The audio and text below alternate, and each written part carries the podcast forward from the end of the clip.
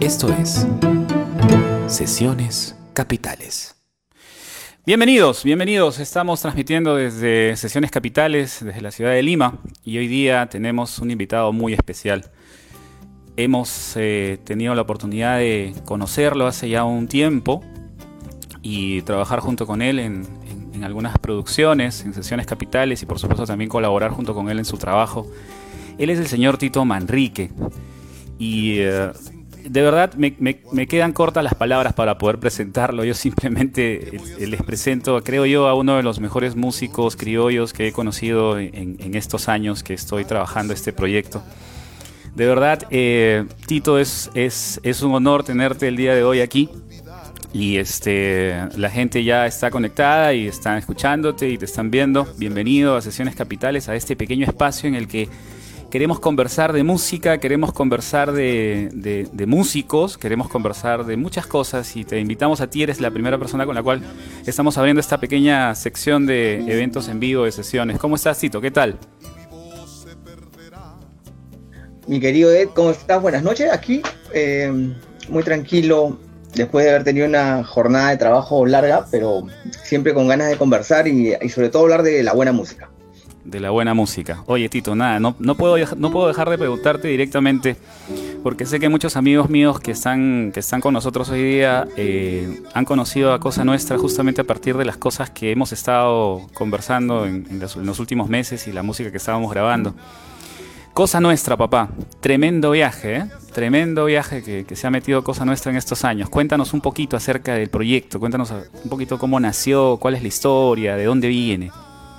Cosa Nuestra es un proyecto que empezó en el 99 y definitivamente ha sido un largo viaje maravilloso de grandes experiencias y aprendizajes.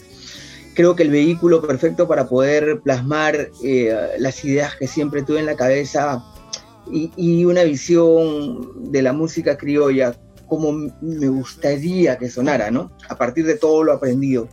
Y, y nada, es un grupo que empezó como un conjunto el 99 que tuvo su primera producción musical en el año 2002, el disco se llamó Cosa Nuestra, y que en el 2007, eh, um, digamos, eh, hicimos esta producción musical a la que denominé Salsa Criolla, disco que creo que de alguna u otra forma marcó una pauta en el estilo y el concepto musical de, Cosa Nuestra. La salsa criolla, que después ya tuvo una saga de, muchos discos, eh, por ejemplo, Salsa Criolla 2, La Rumba Final, Pregoneros de la Calle, que se denominó Latin Grammy, y, creo que se logró, se consolidó un sello, eh, un estilo y una forma que creo que se convirtió en referencia también para los músicos nuevos ¿no? de ahora. Ese estilo del que hablas, ese estilo que es, que es, es, es este, único y, y, es la firma de Cosa Nuestra, que lo hemos escuchado varias veces en vivo. ¿Cómo nace esta idea? Porque hasta finales de los 90 yo creo que la música criolla iba por un camino diferente. Es decir, es, es lo, que yo escucho con Cosa Nuestra es una es un aire fresco, es, una, ¿no? es, una, es una expresión fresca. por ejemplo, el estilo, por ejemplo, el vals, la forma de, de, composición, las pautas que marcó el maestro José Cajadillo. Eh, ¿Me estás escuchando? Sí, sí, sí. Y, bueno, e, e, ese, ese, tipo de, estilo musical eh, de los ochentas también se sumó el estilo del arreglo, el formato, eh, digamos, el uso de los pianos bells y estos, estos teclados sintetizados y todo, eh, le dieron forma y estilo a la música criolla, digamos, en los, en los ochentas. En adelante fue Evayón, por ejemplo, marcó un estilo, una forma, no solo en la manera de cantar, sino también en los arreglos y yo creo que siento que un punto de quiebre fue con la propuesta musical de Gonzalo que, que tomaba un poco la, el espíritu de, la, de, la, forma y el concepto del maestro Avilés sin, sin ser exactamente igual, pero yo creo que en, en esencia y en, y en, y en, este tipo de combinación de los bajos con del bajo con la guitarra, ¿no? estos duetos, eh, y por otro lado también eh, la influencia de la música eh, caribeña, eh, le dieron un molde distinto y yo creo que eso un poco se alejó del formato que, normalmente estábamos acostumbrados a escuchar, ¿no? En la música criolla, ¿no? Sobre todo el uso de las instrumentaciones y, los sonidos y colores de los teclados. De alguna otra forma yo aposté un poco más por lo acústico y, y, por darle un protagonismo a la guitarra y posteriormente también compartir ese protagonismo con el piano. Básicamente así. Claro, claro. Este, bueno, voy a interactuar porque hay mucha gente que se ha conectado, te manda muchos saludos. Está por aquí Martín Ángel Román. Saludos, maestro Tito. Este, saludos, saludos. El maestro Manuel Molina está por acá preguntando si es, Tito Manrique. Parece que este, tu, tu, barbita de, cuarentena confunde. algunos dejan la barba, otros dejan la panza. Yo me ah, y mejor la barba y la panza. Ah, ya, ok, bueno, está bien. El combo completo. Está Flavio, está por acá. Maestro Flavio, ¿cómo está? Un abrazo para usted. Flavito. Este, eso es lo que te iba a preguntar después, ah, y justamente a, propósito que está el maestro Flavio por acá.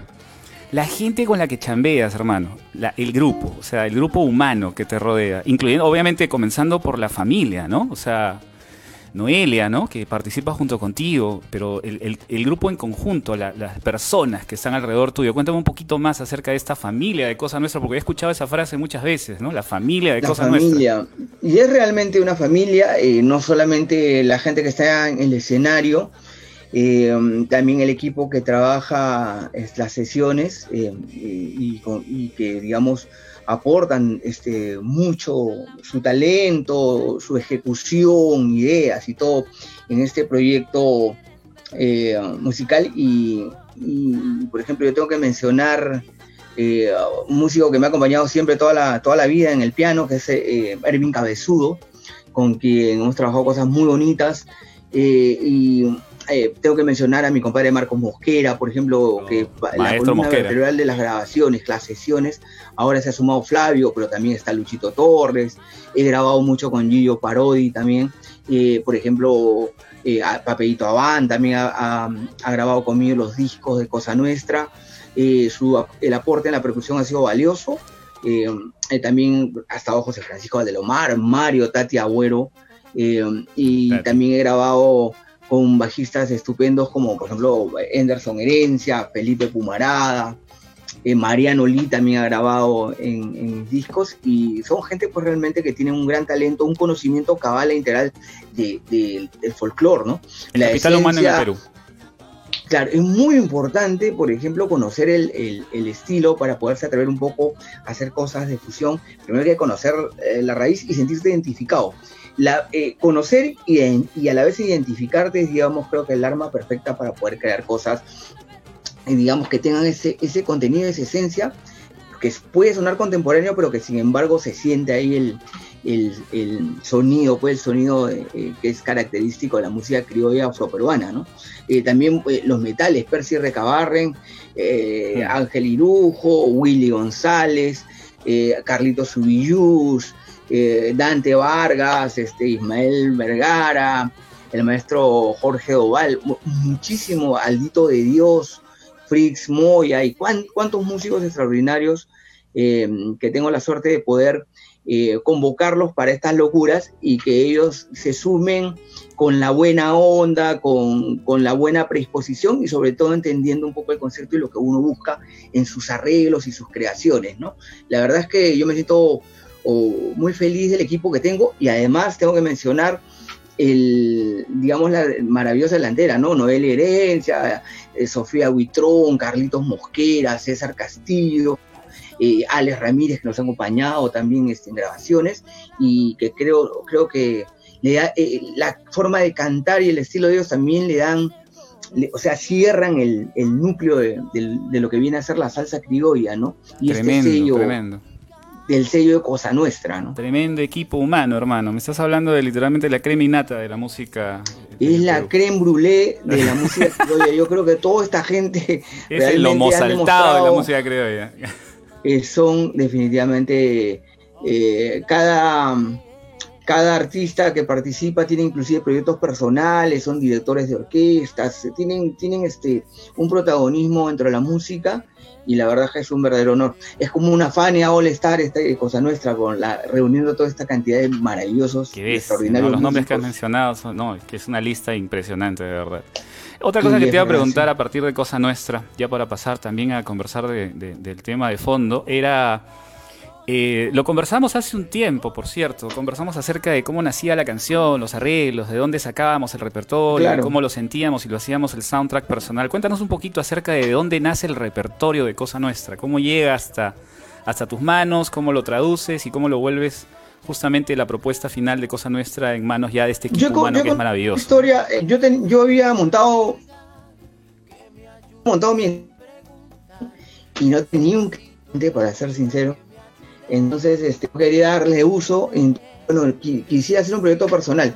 Inicialmente quería tener un proyecto, por ejemplo, de, un conjunto solista, ¿no? Como una onda de jazz, quise, quise armar algo así, pero al segundo día desistí porque la verdad es que no, no es algo que realmente yo sienta. Entonces lo que hice fue tomar un repertorio buscar entre las canciones que más, más, más me, agradaran y convertirlas al repertorio peruano. Inicialmente había de todo, había bolero, balada, salsa, y de esa selección de 80 o 90 canciones me quedé con 14 canciones. Curiosamente las 14 eran salsas. Entonces... Eh, espera, espera, espera, espera, perdón, perdón, perdón, perdón que te corte. Hay, un tema del delay en, en internet que... Pero, a ver, ¿Me estás diciendo tú que tu primera vuelta de repertorio no necesariamente iba a terminar como salsa criolla? No, porque el disco no, el disco no, ha sido un disco, digamos, eh, creado de manera visceral totalmente. No había, no, había ni siquiera un análisis de mercado, ni focus group, ni nada. Simplemente hacer un disco eh, donde yo pudiera de alguna otra forma parir todas mis ideas, todo lo que yo siento, mi visión eh, digamos, mi, visión y concepción de la música afroperuana y, y criolla.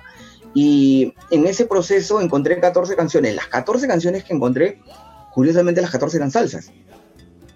Entonces, el primer tema piloto que, que, grabé fue Bailemos otra vez y lo grabé con mi compadre José Francisco Valdelomar y fue como un piloto de prueba y la verdad es que me pareció, eh, eh, me pareció totalmente encantadora la versión, me pareció genial. Yo dije, esto es lo que yo quiero hacer, ese es el camino.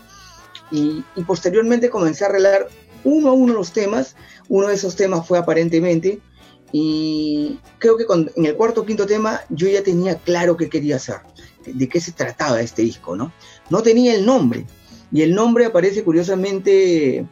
Eh, un día estaba comiendo un pancito con chicharrón ahí en el, en el Quío y, le, digo a la señora, le digo, señora, ¿me puede, me puede pasar esta, esta vaina de la cebolla? ¿Cómo se, cómo se, cómo se salsa criolla. Ah, mijo, esa es la, salsa criolla, mijo. Y yo la quedé mirando le dije, señora, le acaba de dar nombre a mi disco. Y me dijo, no me entiendo. Efectivamente, y yo salí, yo salí y dije, mi disco se llama Salsa Criolla. Y, curiosamente, eh, tema tras tema, a medida que iba avanzando este proyecto, yo grababa inicialmente con José Francisco, pero de yo busqué a otros intérpretes, por ejemplo, busqué a Carlos Mosquera, porque habían canciones donde su estilo vocal cerraba con lo que estaba proponiendo. Y creo que el disco fue un total éxito porque creo que se hizo sin, sin pensar tanto en cuánto cuánta fama se podía obtener a partir de una creativa. Cuando uno crea digamos, por una cuestión de total este, autenticidad y honestidad por hacer la música, por el simple hecho de hacerla, a veces el resultado es mucho más auspicioso. Y yo creo que fue así. Play Music distribuyó el primer disco y tuvo un verdadero éxito eh, de, ventas, porque el disco llegó a vender más de 12.000 copias en menos de un año, o sea, se ganó su doble disco de, oro y, y, realmente para una agrupación con un productor musical desconocido y, unos cantantes que tampoco no conocía a nadie. Este, era realmente una, era totalmente una gran sorpresa.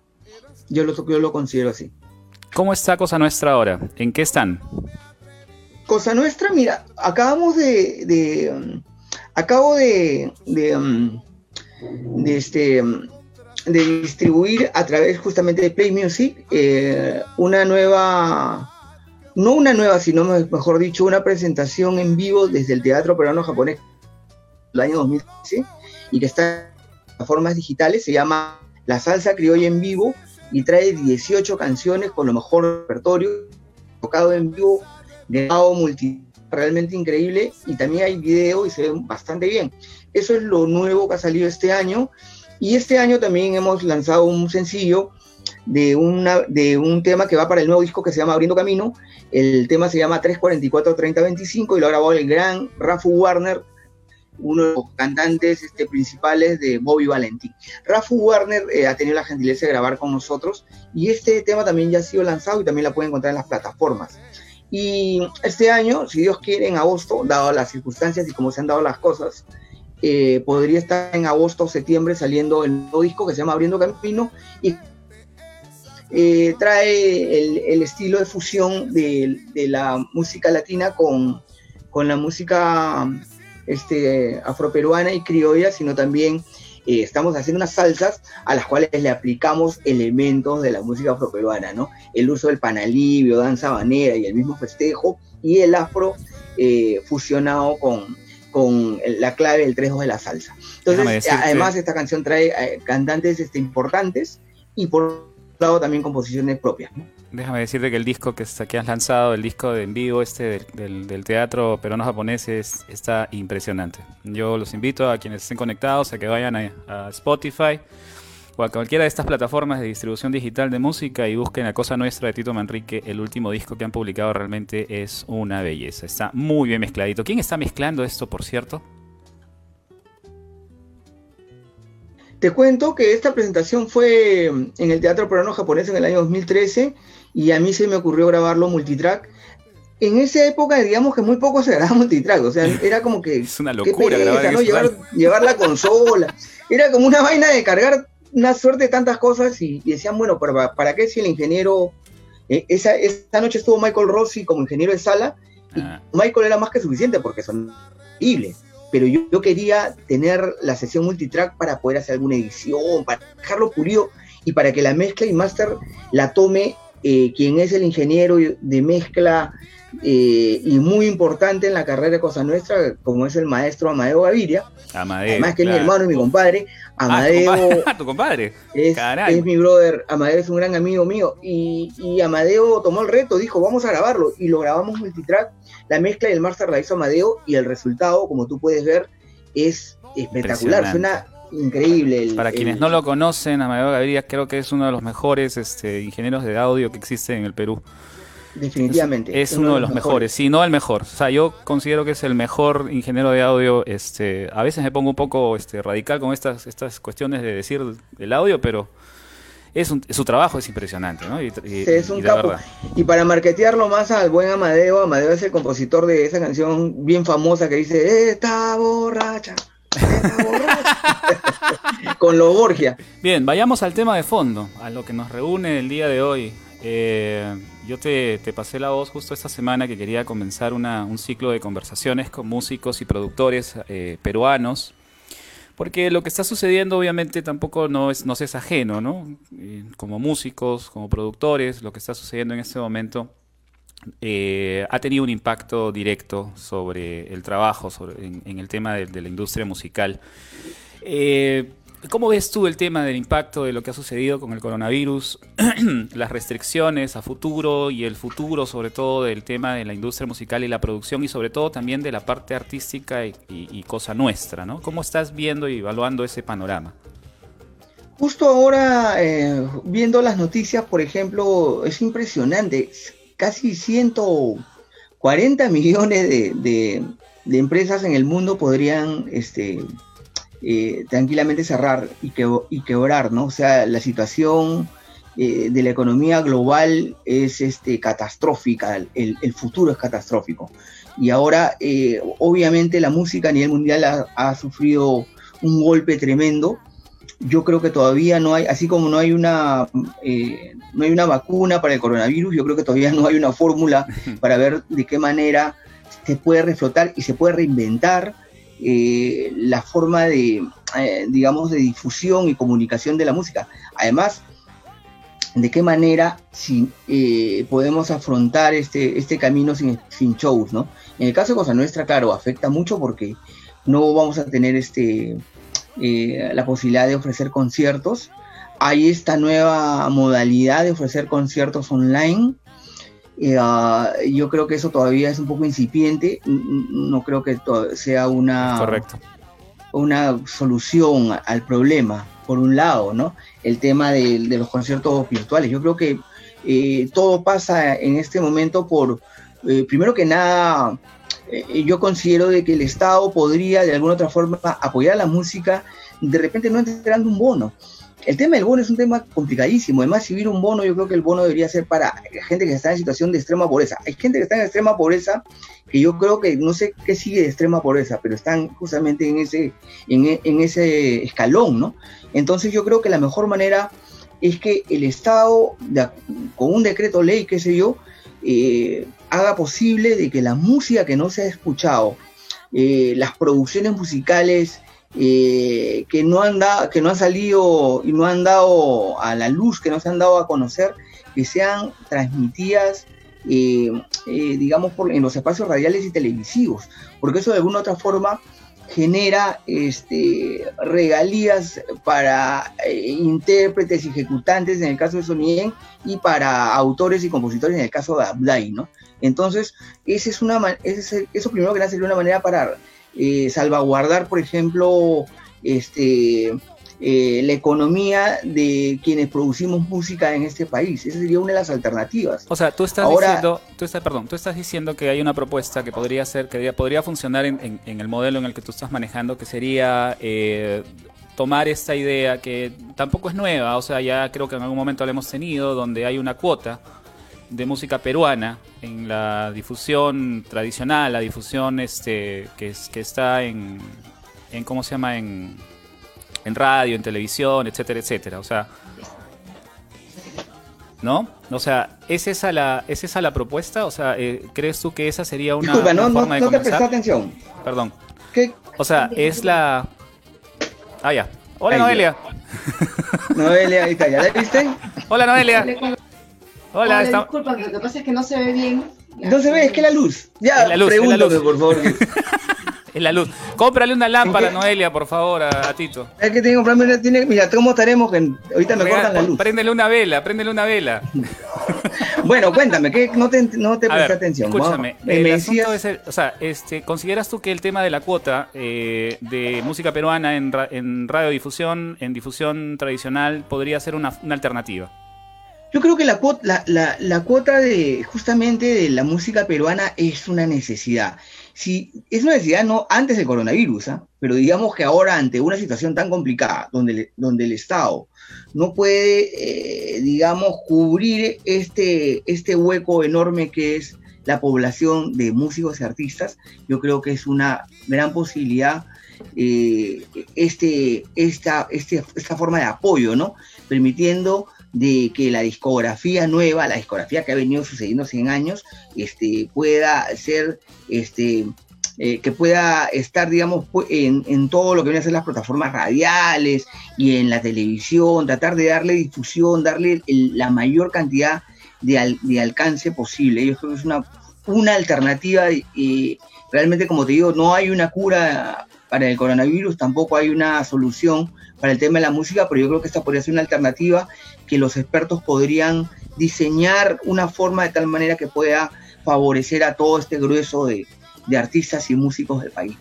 ¿No, te parece que eso más bien es un poquito, este, vamos a, vamos a jugar un poco con la imposición sobre el tema de la, de la, de la malla, por un lado, ¿no? Vamos a tener que jugar con el tema de, la obligación de tener una malla peruana, de producción peruana. Y ahora, ahora, mira, fíjate que hay un tema que obviamente hace años cuando había este, esta ordenanza de las cuotas, ahora es un poco más complicado porque ¿qué es música peruana? O sea, ya nos vamos a niveles en los que tendríamos que, definir cosas un poco más ya complejas, ¿no? Porque ya, cuota de música peruana, ¿qué significa esa música peruana? O sea, ¿dónde está el, el, concepto? Yo creo que primero que nada música peruana debería primero, en primer lugar eh, verse de esta manera. Todo lo que se elabora, se desarrolla, se crea, se ejecuta en este país es música peruana.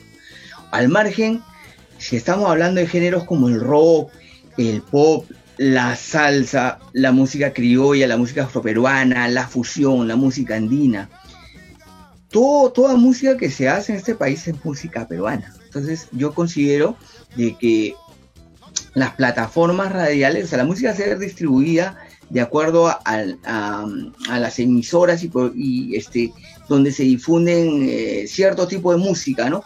Si es posible abrir, abrir un espacio más para poder difundir un género, por ejemplo, que no tiene, digamos, lugar, que, por ejemplo puede ser la fusión, ¿no? Que es justamente el rubro donde me encuentro yo. Y Entonces, este segmento del que hablas tú es el segmento de la difusión tradicional. ¿Y qué pasa con todo el segmento digital? porque estamos en el 2020. Creo que la, cuota murió en el año 90, si no me equivoco, o en el año 85, porque eso viene, creo que hasta del gobierno militar de Velasco, o sea, tiene tanta antigüedad y eso existió en algún momento. Pero ahora, en el 2020, ¿es necesario una cuota en radiodifusión tradicional? ¿Tú consideras eso? yo considero de que una buena forma de defender, por ejemplo, el patrimonio intelectual y creativo eh, del artista de este país y yo creo que es difundiéndolo. Yo lo veo de esa manera. Me parece que es una necesidad. Es una Convocar a los grandes medios para tener este espacio o por lo menos compartir junto con la maya tradicional que vienen, vienen trabajando. Porque no hay un espacio, porque no tenemos un espacio, por ejemplo, para, en el caso, por ejemplo, que es el, rubro donde un artista más se beneficia del rubro show. Tú bien sabes eso. El, show es prácticamente, eh, digamos, el, gran bolsón, por ejemplo, del, beneficio económico del artista. Y eso no hay. Y perdóname, a ver, ¿no, te parece, ¿no te parece más bien que entonces ahí hay un, hay un problema más bien de concepto? Porque en realidad el músico tradicional, tal cual lo has mencionado, o sea, el músico que ha venido trabajando durante todos estos años con el show, no diversificó en realidad el, mercado o no diversificó el producto con el cual podía trabajar. Entonces el show terminó siendo un centro neurálgico de todo el modelo de negocio y al final más bien lo digital terminó siendo un modelo de marketing y promoción. Por eso es que los contenidos generalmente eran gratuitos en internet y entonces nada, ahora que la cosa cambió, monetizar de lo que es digital les está resultando muy complicado. Claro, lo que pasa es que también ahí, ahí por ejemplo, es, es en el caso del músico, por ejemplo, el músico empírico, por ejemplo, accede a las partituras, pero por, una necesidad, porque si bien es cierto, la música se puede tocar sin necesidad de una partitura, pero hay proyectos musicales que, que necesariamente tienes que estar involucrado con el tema del conocimiento musical de la teoría, ser un músico académico para poder desarrollar ciertos proyectos. Entonces, esa es una complicación que el músico, en el caso, por ejemplo, del Perú, los percusionistas, los percusionistas han aprendido a leer música mm. y a prepararse de esa manera para poder participar de los proyectos musicales, digamos, de, de esa exigencia. Ahora hay un tema que todos los músicos necesitamos ahora estar mucho más involucrados con lo digital significa también e implica también de que el tema home studio, por ejemplo, es una necesidad. El home studio es eh, ahora de extrema importancia. Cada músico tiene que tener su búnker creativo, porque no solamente le va a permitir acceder a, a, involucrarse en el tema de la producción, sino por otro lado va a poder prestar el servicio sin necesidad de salir de su casa. Entonces, esta situación que nadie esperó y que nadie imaginó, no estaríamos hablando del tema si no nos estuviera ocurriendo todo esto, ha hecho que, se que nos enfrentemos ante una situación que nos agarra desprotegidos totalmente. Entonces queremos grabar a alguien y ese alguien no puede venir a tu estudio porque dadas las, circunstancias como se están dando. He visto cantantes y, músicos profesionales eh, grabando para producciones con celulares. Que no está mal. Por ejemplo, no suena, utilizando mal, pero vamos, o sea, podrían haber tenido un par de herramientas más y probablemente mejorar un poco la calidad. Aunque yo te, te, comparto, perdóname un segundo, te comparto una, una impresión que he tenido en las últimas semanas donde he estado viendo mucha producción de este tipo, que es estas producciones donde hay varias personas en sus casas haciendo cosas, ¿no? Eh, no necesariamente están sonando como si fueran en estudio, ¿ah? porque obviamente en el estudio tienes herramientas que obviamente pues multiplicas por un millón cada, cada cosa que estás haciendo en tu casa. Sin embargo, hay un calor y un color distinto que yo he estado comparando incluso las producciones de estudio junto con las que están haciendo ahora y de verdad hay una especie de identificación sobre el tema y el problema del aislamiento, del, de la cuarentena, que también le da un color importante a la producción final. Es más, las mezclas si tú escuchas, estás mezclando, ya no, ya no estás mezclando por micrófonos, estás mezclando por calidad de, de, audio de celular, o sea, y lo tienes que hacer porque obviamente el producto te lo está exigiendo, ¿no? Sí, lo que, lo, por ejemplo, ocurre una cosa respecto a eso. Me parece en todo caso una, eh, es una manera de decir estamos vivos, seguimos en pie, el, el virus no nos derrota, sino que esta lucha es nuestra y seguimos adelante. Entonces la música no para producimos música de nuestras casas. Pero también es cierto, el estándar de calidad es disparejísimo. Por ejemplo, si es que se, se elabora una sesión donde dos o tres personas tienen estudio, tienen sus pistas muy bien, digamos, su, su track bien grabado impecablemente de nivel profesional y de pronto recibimos dos o tres tomas que han sido grabados de un celular, la diferencia es abismal. Entonces el estándar, yo considero que esto, esto es solamente un proceso, pero lo óptimo es lo que tú acabas de decir. Este es el momento para los cantantes, por ejemplo, de pensar en comprarse una pequeña tarjeta de dos canales, insertarla a su computadora, un programa de audio, un Pro Tool, un Cubase o, o cualquiera que prefieran, con un micrófono de, condensador de diafragma large, una inversión de 500 dólares y yo creo que tranquilamente pueden sonar sin necesidad de ir a un estudio. Perfecto. en temas de producción, en temas de producción, entonces sí, yo estoy completamente de acuerdo contigo. Esa idea me parece, me parece que es importante. Se necesita, porque es, es, como en cualquier trabajo, ¿no? O sea, un músico, además de su instrumento, porque su instrumento forma parte de un circuito ya más bien de, de performance, que todos lo tienen y obviamente le dedican eh, un capital tremendo. Yo sé perfectamente cuánto cuesta una guitarra de primer nivel, o sea, los instrumentos que yo veo en los escenarios obviamente no son baratos, ¿no? O sea, son, son instrumentos de calidad y son instrumentos caros. Sí hay inversión, de hecho. O sea, hay una inversión ahí. Invierte. Invierte muchísimo. Lo que pasa, hay, hay un tema con, con lo digital, o sea, esto es como es como un proceso largo. Por ejemplo, yo tengo estudio y grabo porque yo, yo grabo desde que tenía una aportación Tascan, o sea, tenía un interés ávido por grabar, por, por, hacer las tomas de grabación, ¿no? Hmm. Por intentar mezclar y ver cómo me suena, paneos. Entonces, ese interés no es un interés de todo el grueso de músicos, es un porcentaje, porcentaje mínimo el que se interesa.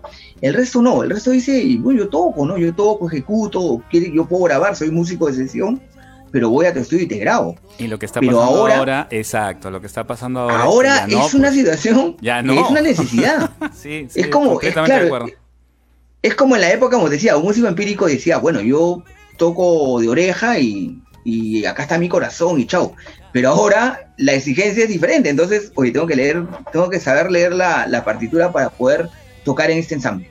Ahora necesito tener un estudio de grabación y poder producir mi trabajo, poder ecualizarlo, trabajarlo, editarlo, hacer la función del técnico para poder entregar mi producto desde mi casa con un estándar de calidad, digamos, óptimo y aceptable para que pueda hacer este formar parte, por ejemplo, de todo lo que se distribuye en plataforma. Ese aprendizaje es, es complicado, porque sí, pues, ¿no? Son años en los que obviamente el instrumento caro el bajo, la guitarra bien parada, tus cuerdas de primer nivel, tu amplificador, tu línea de efectos. Toda esa inversión era porque el negocio estaba en el show. Entonces estaba en el escenario. Y ahí es donde todas esas cosas, todo ese gear te permitía pues hacer un sonidazo, ¿no? Entonces ahí tú ibas y reventabas, ¿no? Te enchufabas tu cable y ya está, listo. Ya yo tengo todo mi gear aquí y yo la rompo. Pero ahora te va a tocar hacerlo eso en tu casa. Y ahora te quería comentar algo que lo estuvimos conversando justamente fuera de, cámaras, lo conversábamos, el tema de los canjes, ¿no?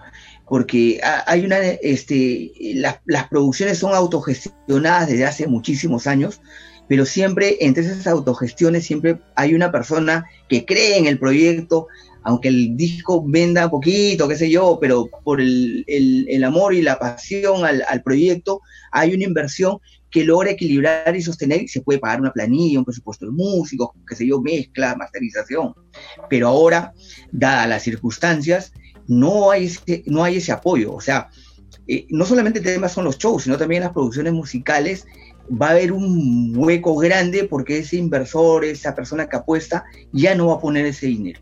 Entonces, nosotros necesitamos autogestionarlo, tenemos que conseguir nuestro propio dinero para poder contratar pero si no tenemos el trabajo en lo que nos dedicamos, el dinero que podamos obtener sea pues para comer, ¿no? Y a ver, ese modelo de negocio, perdón, ese modelo de negocio, este, hay un faltante ahí, porque claro, ya estamos hablando, ok, imagínate, los músicos comienzan a subir su nivel de, tecnología, comienzan a conocer herramientas, comienzan a producir, comienzan a integrarse, a gremiarse, juntarse, colaborar, compartir, ya. Pero ¿y la producción? La producción, el consumo de la producción, de pronto, ¿cómo se monetiza? Si ya no hay shows. ¿Cuál es la... ¿Qué has, has pensado en, como cosa nuestra específicamente en, esta nueva temporada? En, el, en el. Mira, yo creo que producir es. Oh, yo creo que es primordial, necesario. Primero que nada para sobrevivir.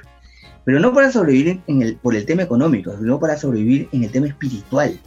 Uno tiene que seguir produciendo música, porque si es que no lo haces, entonces estás muerto. Entonces tienes que hacerlo porque eso te va a dar vida, eso te va a dar energía, te va a dar esperanza, te va a dar motivación para poder eh, superar este momento, por un lado. Por otro lado, sí se puede, sí podemos monetizar, bueno, tenemos las plataformas digitales, teniendo una producción musical subida a las diferentes plataformas y difundiéndolas en, digamos, en estas redes que son gratuitas, nos permite de alguna otra forma tener vigencia y tener presencia eh, dentro de lo que viene a ser propuestas musicales.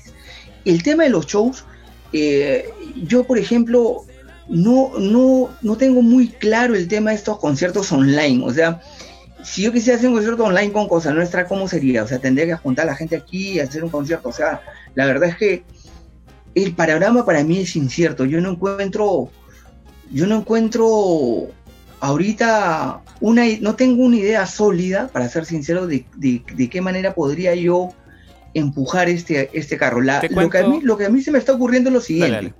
Te voy a contar. Lo que estoy haciendo yo es tomar repertorio de los discos, por ejemplo, que no se han difundido tanto como el disco 1 y 2 que no están en plataformas digitales, y canciones, por ejemplo, que, la gente no ha escuchado, en, mucha gente no ha escuchado. Por ejemplo, por mencionarte un tema, Pablo Pueblo, ¿qué estoy haciendo?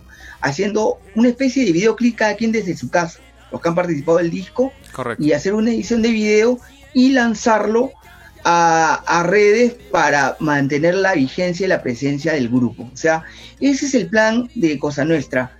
Eh, tener presencia y vigencia a partir de los videos que vamos a elaborar. Vamos a hacer una sucesión de muchísimos videos eh, para que la gente, eh, digamos, este, pueda consumir lo que no ha consumido de todo lo que ha producido Cosa Nuestra. Ese es el, plan eh, inicial, el plan 1, ¿no? Ahora, ¿cómo vamos a hacer shows para monetizar? Ese es un tema que, para serte sincero, yo todavía no tengo una idea clara eh, y cabal para, para emprender esto. De las pocas cosas que he estado viendo esta semana para ver temas de streaming por temas de trabajo, tú sabes que yo no trabajo como músico, sino trabajo en el tema digital como especialista en, en proyectos me ha tocado ver un proyecto de, digitalizar un congreso. Y entonces he tenido que crear toda esta plataforma con la cual estoy justamente jugando ahora este, los fines de semana para empezar a conversar acerca de música. Pero mira, yo te digo una cosa, todas las formas que existen en este momento para poder interactuar en, en video y audio, tienen, este, tienen latencia y una latencia horrorosa. Es decir, si en este momento te estoy hablando, probablemente tú estás escuchando medio segundo después de lo que te estoy hablando. Quiere decir que si tú quisieras ensayar con tu banda en este momento a través de Zoom, que te tengo ahorita conectado en Zoom, sería imposible. O sea, eh, no hay. O sea, la latencia es tremenda. Otra cosa que nos está tocando, otra cosa que nos está tocando es el tema de, de las líneas, de la internet en general. O sea, y lo voy a decir con todas las letras ahí, por favor, tomen mi número de DNI si quieren, pero Telefónica del Perú, Movistar y todo lo que ha sucedido en los últimos años en inversión de telecomunicaciones en este país es básicamente nada. O sea, nos han dejado a una... o sea, nos decían siempre que cuando hay una emergencia no utilices el teléfono, usa el internet. Ya, ahora estamos en una emergencia y estoy usando el internet y ni siquiera puedo trabajar, o sea... Y eso es por qué, porque tenemos un problema de conexión, de conectividad. Ya está evidente, pero bueno, esa conversación supongo que el Estado en algún momento la va a tener. Pero eso qué significa? Que entonces nuestro tráfico, para poder trabajar este tipo, porque producir música, y tú lo sabes, tú eres productor, producir música genera archivos gigantescos. O sea, estamos hablando de toneladas de información. O sea, no es lo mismo decir vamos a hacer teletrabajo con un Word que vamos a hacer teletrabajo con, con Pro Tools, pues, o sea, es una locura, o sea, no, no se puede hacer algo así claro. nada, o sea. Y entonces, ¿qué está pasando? Entonces, los músicos es un están. grande. Sí, no, están trabajando en, en, opciones que obviamente no son sincrónicas, sino son asincrónicas, que son las que tú has mencionado, ¿no? Las primeras, los primeros experimentos que hemos hecho han sido, y yo también los he hecho en sesiones capitales, es juntar con la gente, pillar una pista base y todo el mundo encima, pa, pa, pa, uno recopila, el que se encarga de todo, junta y da y produce. Listo, ya está. Un videito bonito entre todos nosotros para mantenernos vigentes, ¿no es cierto? Exacto. Pero, este, de eso no se puede, no, o sea, no, no, es, no, no va a ser sostenible en el tiempo. Es decir, o sea, No. va a haber un momento en el que obviamente tenemos que empezar a pensar cómo vamos a producir, o sea, porque así no se puede, o sea. Y entonces eh, viene otra cosa también, ¿no? El tema de, de utilizar tecnologías también que obviamente este, nos van a traer problemas de curvas de aprendizaje, que también eso también tenemos que empezar a chancar, porque tú lo has dicho hace un rato, ¿no? O sea, no todo el mundo ha estado pendiente de cómo producir, simplemente era más bien tocar y tocan muy bien de corazón y ahora ya leen, o sea, se han profesionalizado en su chamba, pero ahora resulta que su chamba tiene que también expandirse a lugares en los que la tecnología comienza a formar parte de su corazón de trabajo. Entonces, te das cuenta que el asunto eh, va a demorar, ¿no? O sea, y mientras tanto Sí. vamos a Sí. vamos a ver qué hacemos, ¿no? Porque como, o sea, los músicos, o sea, el músico, o sea, eh, específicamente el músico que nos está viendo en este momento, que tocaba los fines de semana y hacía sus chivos y tocaba y tenía muy buenos instrumentos, porque obviamente el músico siempre busca, o sea, por más que no quiera, o sea, cha- chapa el chivo, se- se- en vez de comerse un pollo a la brasa, se come un chaufa de 5 lucas y después se guarda todo porque quiere mejorar, por ejemplo, un pedal, quiere cambiar unas cuerdas más caras y esas cosas así. Nos llenamos de estas cosas y soñamos con instrumentos de la mejor calidad. Ahora Es, tenemos esta línea perfecta que llega con un cable y no tengo dónde conectarlo. ¿Te das cuenta? Estamos en eso. Oh, es una locura. Yo y mis alumnos, si es que me están viendo por ahí, no me van a dejar mentir. Siempre mi consejo ha sido, mira, tú profesionalízate, ¿no? O sea, tú tienes que buscar tu mejor sonido, tienes que buscar tu mejor performance, tienes que buscar los conocimientos, tienes que eh, dedicarte un poco a la investigación. No se puede tocar por tocar, se tiene que tocar y se tiene que conocer también. Es muy importante involucrarse totalmente con el tema. Pero parte del plus y el paquete de esta nueva generación de músicos, que no es la, no es la de nosotros, o sea, sino es la de los nuevos, es Perdón, perdón, la tuya. No me metas en- fundamentalmente postularse a producción, ser un productor musical. O sea, no te puedes quedar en, siquiera en un simple arreglista, tienes que ser un- una persona que pueda conocer to- integralmente todo. Tienes que invertir en, en tu home studio, es una necesidad. Eso, eso yo lo he venido comentando a mis alumnos desde antes que ocurriera esto, porque yo digo, una, una mejor manera de competir es tener, tener tu propio búnker y poder, poder fabricar tus propias ideas. Donde haces tu pan, donde haces tu pan, en ese lugar. Y a partir de eso encuentras no solo tu sonido, sino de alguna otra forma se convierte en una oficina donde tú produces y generas ingresos. Porque ahora, lo que tú acabas de decir, las tocadas están out. Esto de los conciertos virtuales, digitales, online, deposítame mi cuenta. Yo, yo no- lo logro entender, porque digo, si yo dijera quiero hacer un concierto con Cosa Nuestra y de repente tengo un, tengo un concierto en vivo que no, he, que no he lanzado en redes, podría de repente ofrecer eso y que me pusiesen una cuenta y, y colgarlo en alguna, en alguna página donde solamente los que pagan puedan acceder a verlo.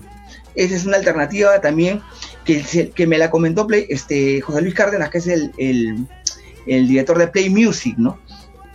Me parece una buena idea, pero muchos de esos conciertos no se han hecho. Y hay muchos conciertos que, que, este, digamos que están colgados en las redes. Si uno quiere ver, por ejemplo, por a, Carta- a Antonio Cartagena, hay 100 conciertos de Antonio Cartagena en YouTube. ¿Para qué vas a Y pagar ese, uno? ese problema, espera, ese problema es justamente el que te iba a comentar. Tú estás mencionando un fenómeno que obviamente en, la, en el offline no ocurre. Porque claro, si yo voy a un concierto y, y quiero salir, pucha, ya pagué, ya estoy con mis, ya puedo comprar mis chelas, voy a hacer, bueno, ya estoy ahí y ya salirme de ahí ya no, pues, o sea, es muy, es muy complicado. En cambio, en internet, entrar a una sala, ¿no? Ver un concierto y salirse es un clic, hermano. Es un clic. Entonces me voy, ya. Entonces, si ya, si ya, si ya, si estoy viendo a, a- a- a- a- a mi amigo Gianmarco este, cantando con su guitarra en su, en su casa y de pronto puedo hacer un clic y ver el concierto que hizo, pues, no sé, pues en, en- en Miami, con todas las de la ley, hermano, es un clic. Entonces, el tipo de contenido ya sufrió, ya, ya sufrió muchísimo. ¿Por qué? Porque durante años tenemos esta costumbre de utilizar al Internet como un medio simplemente de convocatoria. Y no hemos pensado en la Internet como un medio más bien de modelo de negocio. Y eso creo yo que es una de las principales y las primeras cosas que quisiera dibujar yo con estas conversaciones. No sé si es que de pronto por ahí también va la cosa con cosa nuestra. Pero en fin, mi querido Tito, bueno, el tiempo se nos... Oye, de verdad, te juro que ni, cuenta me había dado que nos hemos tirado una hora aquí hablando y bueno, en fin, yo quiero seguir pasando música. Sí, es tiranísimo, hermano. Escúchame. Eh, primero, este, tus últimas palabras, por favor. No las últimas palabras de, sino tus palabras finales. Contra, por si acaso. Bueno, a toda la. Eh, primero que nada, agradecerte por la invitación. Este, ah, gracias por, eh, digamos, por eh, abrir esta plataforma para poder este, expresar un poco nuestra preocupación, lo que sentimos, tratar de proponer, proponer algunas ideas. en medio de una situación que es totalmente incierta y a nivel mundial es incierta, porque en, en el mundo de la música nadie sabe, ni Shakira sabe lo que va a pasar, y esa es una realidad. Entonces, eh, yo quiero decirle a la gente, a la, comunidad de artistas y músicos amigos, eh, que no desmayen y que, y que sigan produciendo, que esto eh, a la corta o a la larga, esto va a pasar. Y si el virus se ha, ha, venido para quedarse, como dicen, entonces tenemos que salir a la calle y convivir con él. Y entonces tenemos que, si vamos a convivir con él, tenemos que saber cuáles deben ser nuestras formas de proteger, cómo debemos protegernos. Pero a la calle tenemos que salir sí o sí en algún momento. Entonces, correcto. Vamos a tener que vamos a tener que reestructurar todo. La vida es otra, el mundo ha cambiado, ha cambiado así, de un momento como en una película de esas eh, norteamericanas. Entonces, ahora eh, es el momento de, de tomar las cosas con calma y sobre todo creer que esto va a pasar pero de momento no quedarse en el tema de producir y saber lo que te falta, lo que no tienes, trata de conseguirlo, porque ahora sí va a ser muy necesario. Exacto, Tito. Bueno, muchísimas gracias de verdad por tu tiempo.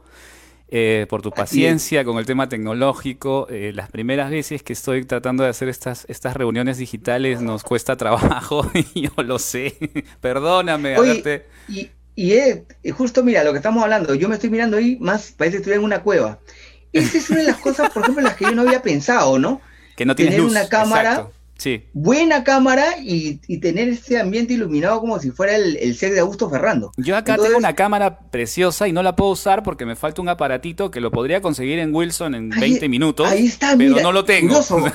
Ahora necesitamos, tenemos que, tenemos que. sí, sí, nos agarró a todos, nos agarró a todos de la noche a la mañana. Yo te cuento, mira, el día domingo donde Vizcarra dio este, el, tema de la cuarentena, yo estaba en el estudio y en el estudio tenemos una, una consigna, ¿no? Los celulares se voltean. Punto. Y eran las diez y media de la noche y no habíamos visto el Facebook. No sabíamos que nos iban a tirar un toque de queda en una hora y media. O sea, de pronto el, eh, Juancito Chávez volteó el, celular en un momento en, que, en el que estábamos este, descansando, escuchando algunas pistas que estábamos grabando. Y voltea y habían todos los mensajes, hermano. Y cuando leímos que nos iban a cerrar el país en una hora y media, yo he, chapado todo lo que he podido. Me he olvidado micrófonos, he dejado mi charango en el estudio. En fin, olvídate, ¿no? Yo, a nosotros también nos agarró así. Pero nada, Tito, bueno, este, yo te agradezco muchísimo por tu tiempo y este, te felicito, siempre te lo voy a decir, hermano, de verdad, la música que haces es para mí impresionante. Yo considero que la propuesta que tienen ustedes es, es, es, de todo dar. A mí que me vengan con vainas de los Grammys, esas vainas, mira, eso lo, dejo para después, ¿ya? Pero yo en realidad creo que tienes ahí una propuesta que, que, de la que se va a hablar no a nivel simplemente comercial, sino a nivel académico, hermano. Eso te lo digo así de corazón. Señoras y señores, estuvimos con el maestro Tito Manrique y de verdad es un, es un honor tener eh, a Tito en, sesiones capitales. Yo solamente quiero tomar dos ideas importantes que ha dicho y que me parecen eh, eh, importantes en el sentido de que obviamente el fondo de la conversación tenía que hablar y tenía que ver con el tema de la, de la música ahora. ¿Qué va a pasar con la música y con los músicos? Entonces, primero, eh, el siguiente paso de la, profesionalización significa también que el músico tiene que empezar a producir. Ya el tema de estar con la línea de audio y con mi cable esperando dónde lo conecto, eso ya fue. Yo sé que puedo estar diciendo algo que a muchas personas de pronto no, no les cuadre mucho, pero lamentablemente es una realidad. es una realidad así como la realidad que tenemos todos los días aquí. O sea, estamos encerrados en nuestras casas y sabemos que esto nos ha afectado a ustedes, tanto ustedes como yo, como Tito, como Cosa Nuestra, como todos los músicos y todos los amigos de, de Sesiones Capitales. Estamos obviamente en una situación en la que tenemos que reinventar muchas cosas. Y entonces yo considero que esa es una gran propuesta. Y se los digo por una sola y sencilla razón. Me ha tocado estas semanas, eh, mientras he estado en cuarentena y obviamente trabajando de lunes a viernes en, la chamba que yo tengo del día a día, eh, tener un espacio justamente reservado para poder seguir produciendo música, porque obviamente lo que dijo Tito, y yo comparto muchísimo esa idea, es que la música nos, nos ayuda, nos, nos, nos, nos, nos cura la música también nos une. Entonces es una forma muy, muy importante también de quienes, quienes tenemos la oportunidad de poder hacer música, seguir haciéndola solamente por el hecho de que eso también nos convierte a nosotros, nos, nos da, nos devuelve esa, esa humanidad que de pronto el encierro y las cuarentenas y estas cosas horrorosas que están ocurriendo nos van quitando. Así que, eh, amigos músicos, es un mensaje importante considérenlo, piénsenlo. Yo sé que la inversión que han hecho en sus instrumentos es una inversión carísima, durísimo, durísimo lo que está pasando. Pero ahora tienen que pasar al siguiente nivel. Y se los digo por qué, porque justamente he visto muchas producciones de estas que se han hecho de pequeños este, fragmentos con muchos músicos en sus casas y la disparidad se siente, se siente muchísimo, ¿ok? Y entonces a nivel de producción de Tito Manrique, cosa nuestra, obviamente eso también escala, ¿no? O sea, a nivel de, sesiones capitales, bueno, nosotros no somos, este, no, estamos produciendo discos pues, de, ese calibre, ¿no? Nos hacemos más bien por el corazón de la música y por, seguir experimentando y aprendiendo a hacer esto. Pero también he tenido ese problema, ¿no? La disparidad tecnológica nos golpea, entonces hay que, hay que pasar al siguiente nivel. Y lo otro, obviamente, es el tema de regresar a la cuota. Yo aún tendría que darle una, o evaluarlo, darle una vuelta más, conversarlo con más gente pero creo yo que es una idea que podría también crecer y cocinarse. Eh, porque es importante también saber que este, se, había, se ha visto afectado directamente toda la industria cultural, o sea, no solamente la industria musical, sino la industria cultural en general, está afectada por completo. O sea, imagínense ustedes que todo el modelo de negocios del teatro era el teatro. Y ahora viene una época en la que no se puede hacer teatro, y entonces toda esta todas estas personas, no solamente estoy hablando de actores, directores, escritores, personal técnico, gente que hace eventos, o sea, todas esas personas están en este momento tratando de encontrarle una respuesta a esta pregunta de qué viene ahora. Bien, bueno. En fin, esta semana, señores, antes de pasar a la música de Cosa Nuestra, esta semana les cuento. La siguiente conversación capital es con el señor de señores, el maestro Lucho Quequesana. Esta semana lo voy a publicar y lo voy a anunciar, la fecha y la hora, pero desde acá ya les aviso que ya conversamos, porque Lucho resulta ser que es un amigo mío de hace mucho tiempo. Así que eh, ya conversé con él para poder empezar a, a conversar acerca de este tema, ¿ok? Vamos a empezar a trabajar juntos ideas que no solamente tengan que ver con el tema de la música, sino también con el modelo de negocio y por supuesto con el tema de qué viene después de lo que está sucediendo a nivel de la industria musical.